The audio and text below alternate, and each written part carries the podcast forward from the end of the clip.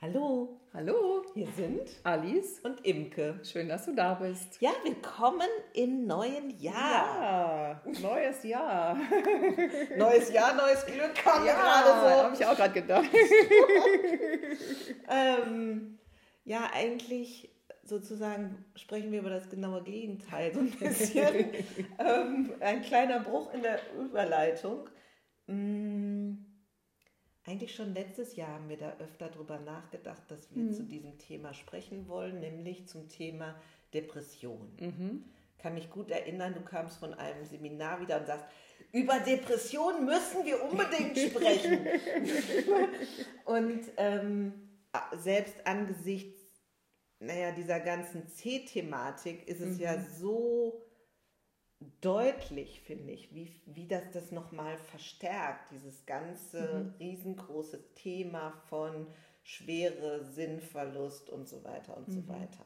Und ähm, ich glaube, dass da unheimlich viele Leute auch betroffen sind. Ja, ja, das denke das, das denk ich halt. äh. Also wir reden ja über das ganze C-Thema und so weiter, aber ähm, es gibt ja viele Krankheiten, die viel, viel häufiger sind und ich finde, das sind auch Dinge, die man beachten sollte und wahrscheinlich, ähm, ja, uns geht so, aber wahrscheinlich die Hörer, Hörerinnen auch. Ähm, kennst du jemanden, ähm, der depressiv war oder depressiv ist oder eine Depression hatte?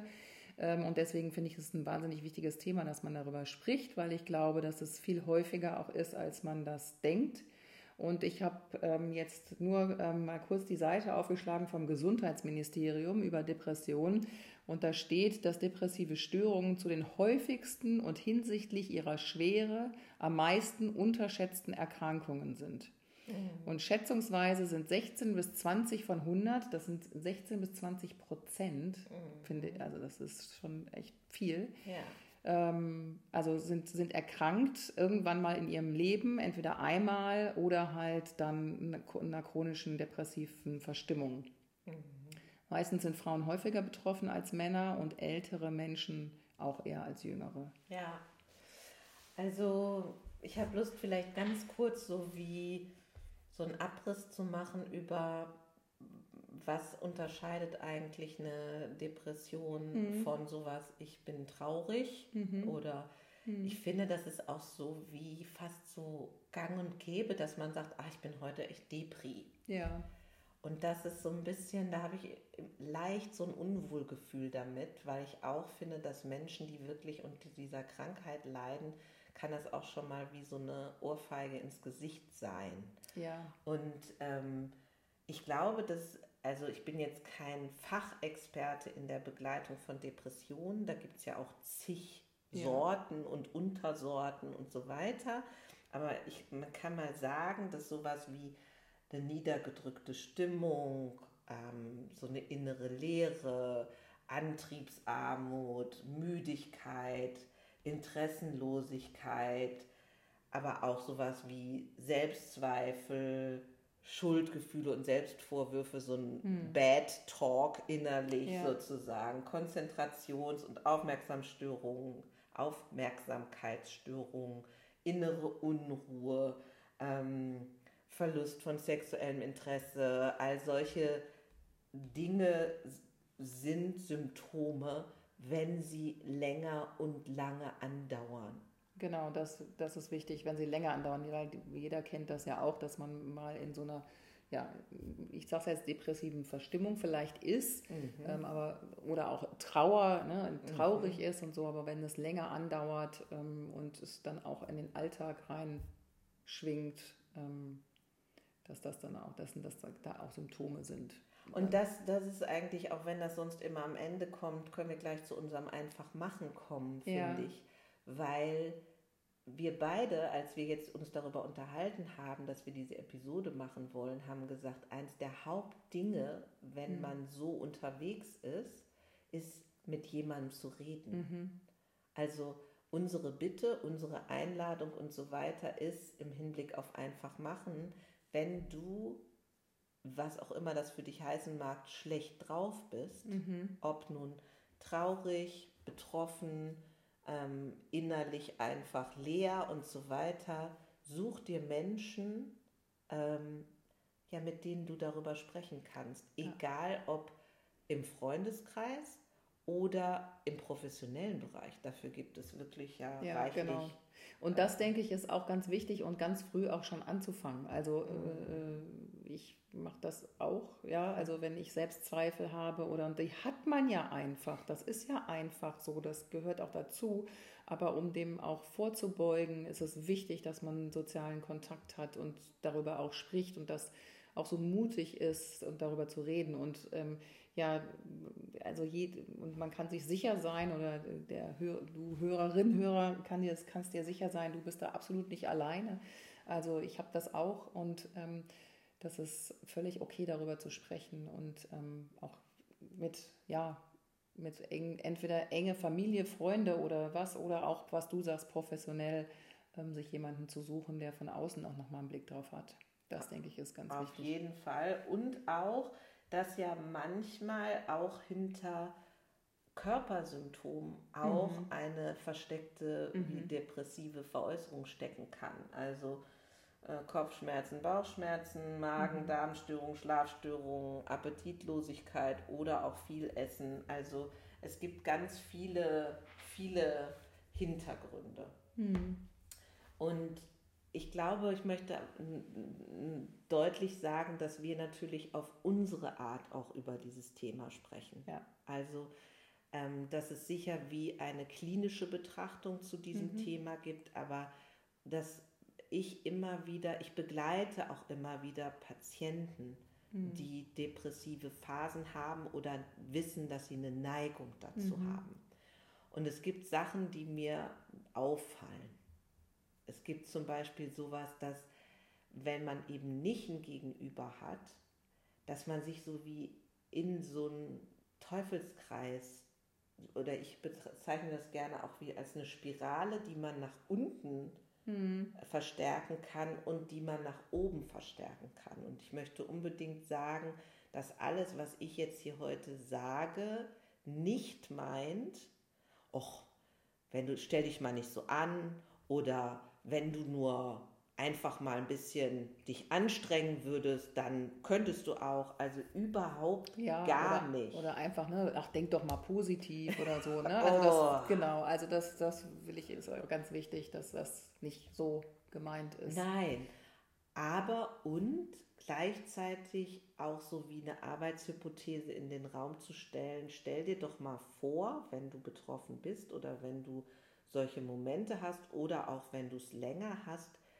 stell dir doch mal vor, deine Symptome, die du entwickelst, die dein Körper signalisiert oder deine Seele, wären nicht dein Feind, mhm. sondern deine Hinweisschilder. Mhm.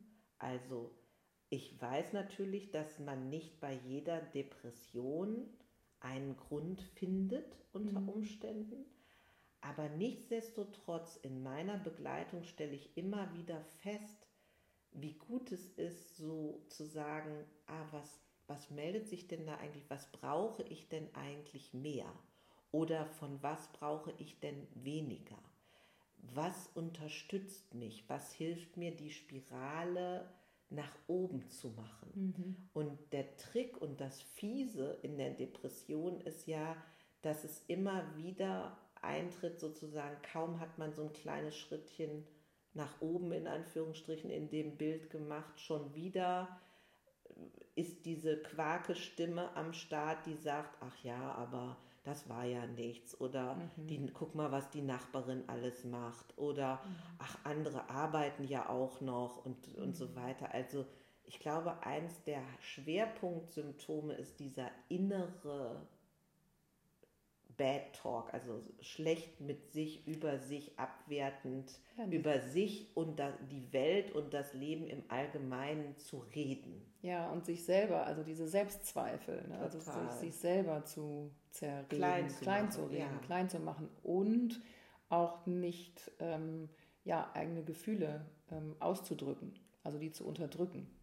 Das, glaube ich, ist auch ein ganz, ganz großer Punkt. Also ne, wenn man Wut hat, oder traurig ist oder, oder, oder, oder, dass man die nicht zeigt. Das ist auch meine Beobachtung tatsächlich als weitere Arbeitshypothese von uns sozusagen, dass mhm. hinter einer Depression auch nicht ausgedrückte Empfindungen, Gefühle stecken mhm. können.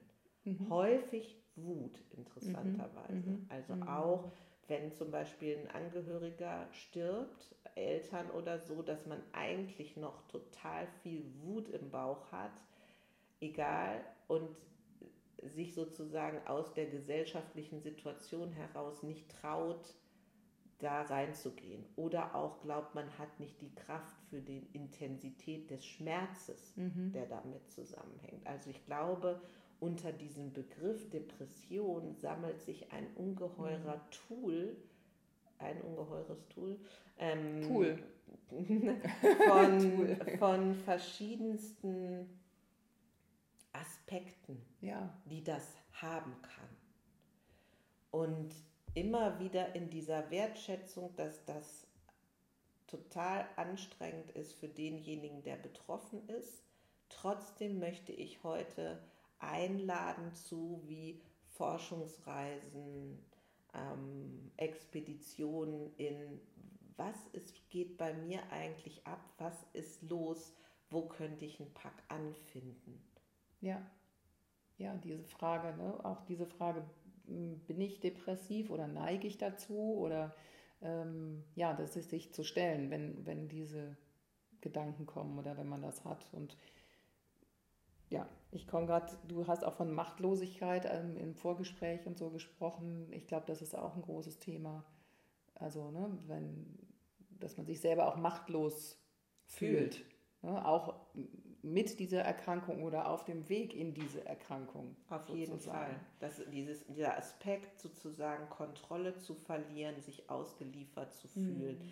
ist ein ganz großer und ich merke, wie schön das für mich als Begleitende oft ist, wenn ich merke, ah, ich dringe so wie durch. Mhm. Also so der Mensch kommt aus der Dauerschleife von, ach, alles ist schlecht und die sind ja auch oft in einer ganz starken Selbstbeobachtung. Mhm. Ah, ich bin schlapp, ich bin, ich kann gar mhm. nicht, ich konnte wieder nicht aufstehen, oft auch in dieser Wiederholungsgeschichte, mhm. also von, es ist ja jeden Morgen so und so und so weiter, sich wie so ein Eingrooven in diesem Narrativ, in mhm. dieser Geschichte.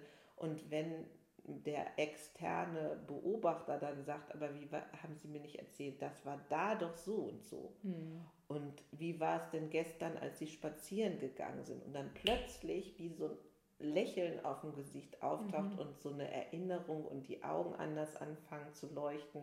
Also dass man wieder eine Anbindung findet an das Jetzt und an diese andere Kraft, die ja in jedem Menschen auch immer mhm. innewohnt. Mhm.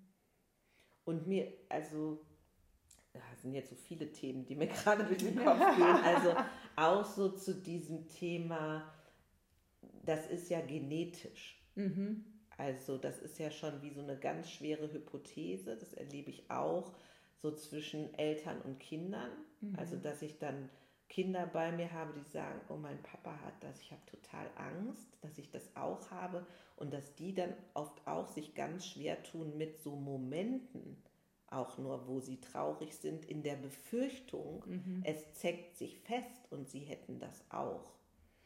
Und dieses Thema Genetik ist nach meiner Beobachtung, bin ich so ein bisschen, habe ich verschiedene Meinungen dazu.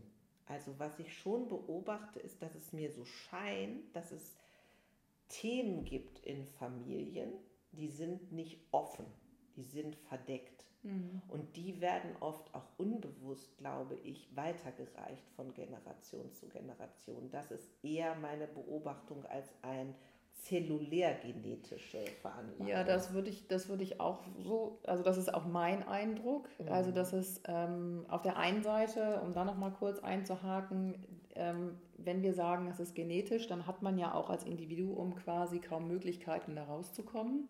Ja, ähm, ne? Also weil das bin, dann, dann bin ich genetisch, dann habe ich schon den Stempel drauf und das und ich und das ist ja nicht so. Jeder kann da rauskommen. Ähm, und äh, deswegen stelle ich da schon Fragezeichen. Ich glaube aber, was du auch sagst, dass es familiär gehäuft auftritt mhm. Ähm, und dass das ich weiß es auch nicht, das ist jetzt auch eine Interpretation oder eine Hypothese, Ja, aber dass das halt vielleicht, dass halt Verhaltensweisen auch übernommen werden. Also Gedankenmuster sozusagen, die da sind und dass die übernommen werden. Und jetzt kann man auch wieder fragen, was ist jetzt die Henne ne, und das Ei? Also sind durch diese Gedankenmuster, weil Depression ist ja auch medizinisch messbar, dass da Botenstoffe nicht, ähm, also Im ausreichenden also Maße. in ausreichend Maßen da sind. Genau. Und ist es jetzt diese, dass diese Verhaltensweise, die dazu führen können, dass diese Botenstoffe anders ausgeschüttet werden, also gelernt der Körper das, oder ist per se schon eine geringere Botenstoff an, also da ähm, und dadurch verstärkt sich das. Aber das ist so meine Wahrnehmung. Ja, und wir sind ja sowieso in so einem Bereich von Aufmachen von verschiedenen Möglichkeiten. Genau. Also Ja, ich sitze also hier ja nicht und sage, das stimmt und das ist die Wahrheit oder Genau, irgendwie sowas. Genau, das ne? finde ich aber gut, dass du es jetzt auch nochmal Ja. sagst, ne? sondern es ist halt eine, eine, Eine Erfahrung, eine Annäherung, Annäherung und ähm, genau. Mhm. Ich finde diesen Stempelaspekt, diesen Begriff, der hat bei Mhm. mir so Klick gemacht, Mhm. weil ich glaube, ähm, dass das sowieso eine Problematik mit dieser Diagnose auch Ja. ist. Ja. Dass das auch so, ich habe das, Mhm. äh, ich hau mir gerade die Stirn. Ähm, und dass das auch nach meinem Eindruck so mittel- und langfristig oft nicht hilfreich ist. Ja, das ist mein Eindruck auch. Weil das sich wie, ich habe das ja. Ja. Also so wie eine ständige Bestärkung dessen ist. Ja. Und auch so, das finde ich auch bei vielen anderen Erkrankungen Mhm. gar nicht so gut. Ja. Also das ist ähm, zu sagen quasi, ich habe multiple Sklerose oder so, ist auch oft so ein, ja, dann weiß ich ja schon, wie es enden wird. Genau. Schlimm. Ja. So, ähm, also die innere Haltung zu etwas, ob ich das habe Mhm. oder ob ich das jetzt mal gerade erlebe. Mhm. Das eine hat so ein, ich habe das für immer und ewig Geschmack, dieses Stempelliege. Und dieses, gerade erlebe ich das so und mal gucken, was kommt, lässt halt einen anderen Ausgang wahrscheinlicher erscheinen. Ja, nach man- meiner Haltung. Ja, ja, ja, nach Mhm. meiner Haltung auch, wenn man so ein bisschen nach, nach dem Self-Fulfilling Prophecy mm, Modell geht, Mhm. sozusagen. Und das will ich nämlich auch noch mal ganz kurz sagen. Also das ist auch wichtig, weil häufig sind Depressionen, wenn sie früh erkannt werden, auch heilbar. Mhm. Also das heißt, man hat dann eine Episode in seinem Leben und das ist dann ähm, gut. Mhm. Also ne, Mhm. ist möglich. Mhm. Auf jeden Fall, auf jeden Fall. Was ich auch gerne noch berühren möchte, also neben den Betroffenen, die, denen es ja oft richtig blöd geht, dass ich den Eindruck habe, dass Angehörige Mhm. auch echt es schwer haben. Mhm. Also dass das für, vor allen Dingen, wenn das Kinder sind, wirklich eine fette Nummer ist. Also ich kann mich erinnern, meine Mutter hatte so eine depressive Phase nach der Trennung von meinem Vater. Mhm. Und das, da waren nur noch meine jüngere Schwester und ich zu Hause. Und das war schon eine Menge Holz, was dann auf einmal als Verantwortung auf so einem Kinderwesen lag. Mhm. Also von diese Person ist nicht mehr sicher und standhaft. Ähm, ich habe meinen sicheren Hort nicht. Auch sowas wie man kann als Kind dann so wie früh erwachsen werden oder gar kann es zu Verdrehung von Rollen führen, dass Kinder plötzlich ähm, die Eltern tragen, so im übertragenen Sinne. Ja, oder, mm, oder wie in meinem Fall, also meine Mutter ist ja auch depressiv gewesen, ah, okay. ähm, dass man dann halt als Kind die Mutterrolle übernimmt. Ja, genau. Ich habe dann quasi die Lücke gefüllt. Mhm.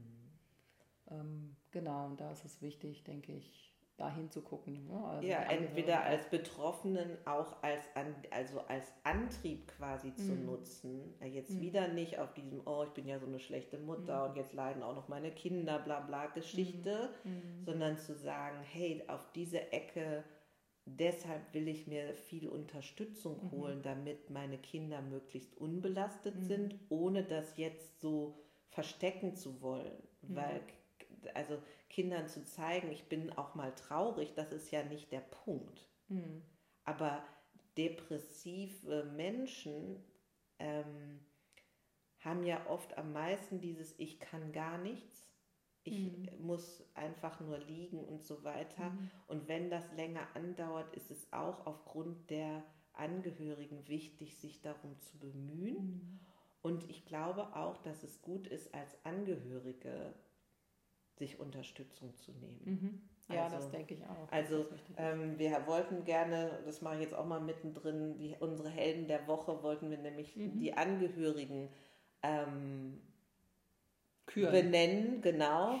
Ähm, Benennen, ja. Und weil sich manchmal ja auch so ganz seltsame, wie so, also ich glaube, der psychologische Begriff ist vielleicht wie so eine Co-Abhängigkeit, Mhm. aber also so, dass sich so Schlüssel, Schlüssel und Schloss ungünstig zusammenkommen. Also dass, Mhm. äh, dass Angehörige dann versuchen, alles zu übernehmen und so weiter und sich dabei selber vergessen und vielleicht auch wiederum krank werden. Ja, und so. das ist ja auch eine Belastung, das muss man ja einfach auch so sehen. Also allein mit den Stimmungen, mit der Stimmung umzugehen. Mhm. Also äh, bei mir zum Beispiel war das so, dass ich nie wusste, wenn ähm, ich meine Mutter sehe, ähm, ob sie jetzt guter Stimmung ist oder schlechter Mhm. Stimmung. Und das macht es natürlich unsicher, weil man leidet ja mit dem anderen mit. Das ist ja ganz klar. Und man möchte, dass, ja, dass es dem anderen ja gut geht. Ich glaube, für Kinder ist dieser Stabilit also fehlende Stabilitätsfaktor riesig. ja. Also Ja. das nehme ich auch so wahr und da geht auch viel Mitgefühl für mich hin, Mhm. oft im Ja. Hinblick auf die Kinder. Ähm, ich wollte an dieser Stelle auch nochmal sagen, das stellen wir auch in die Show Notes, dass ähm, mir eine Patientin ein Buch sehr ans Herz gelegt hat. Das heißt Mit dem schwarzen Hund leben von Matthew und Hensley Johnstone. Mhm. Das ist auch, glaube ich, mit so kleinen ähm, Illustration. Illustrationen, Mhm, also es ist wie mhm. so ein Bilderbuch so ein Mhm. bisschen gemacht. Und sie war total begeistert davon, weil sie gesagt hat, ihrem Partner und auch ihrer Familie hat das super geholfen, Mhm. ähm, sie zu begleiten. Ja. Also Es geht ja, glaube ich, auch von Betroffenen, die das Buch geschrieben haben. genau, ne? ich glaube, der Autor war selber betroffen Genau. und die Ehefrau oder Ja. Partnerin äh, war auch betroffen Ja, ja. äh, auf die andere Art und Weise. Genau, das stellen wir in die Show Notes. Ähm, das ähm, können wir auf jeden Fall ähm, so anbieten. Genau, und äh, also dieses Thema Unterstützung holen, es sich leichter machen, ähm, einfache kleine äh, Schritte gehen, ähm, ungewöhnliche Wege gehen, ist einfach wichtig. Dazu Mhm. möchte ich Mut machen. Und Mhm. wir werden eine weitere Episode machen, wo wir uns quasi nur ähm, darüber unterhalten, was aus unserer Sicht unterstützend Ja, wirkt, genau. oder? Ja, genau. Ja. Also was, was generell als Therapie möglich ist Ja. und was aber auch also alles unterstützend wirkt. Ja, Okay, genau.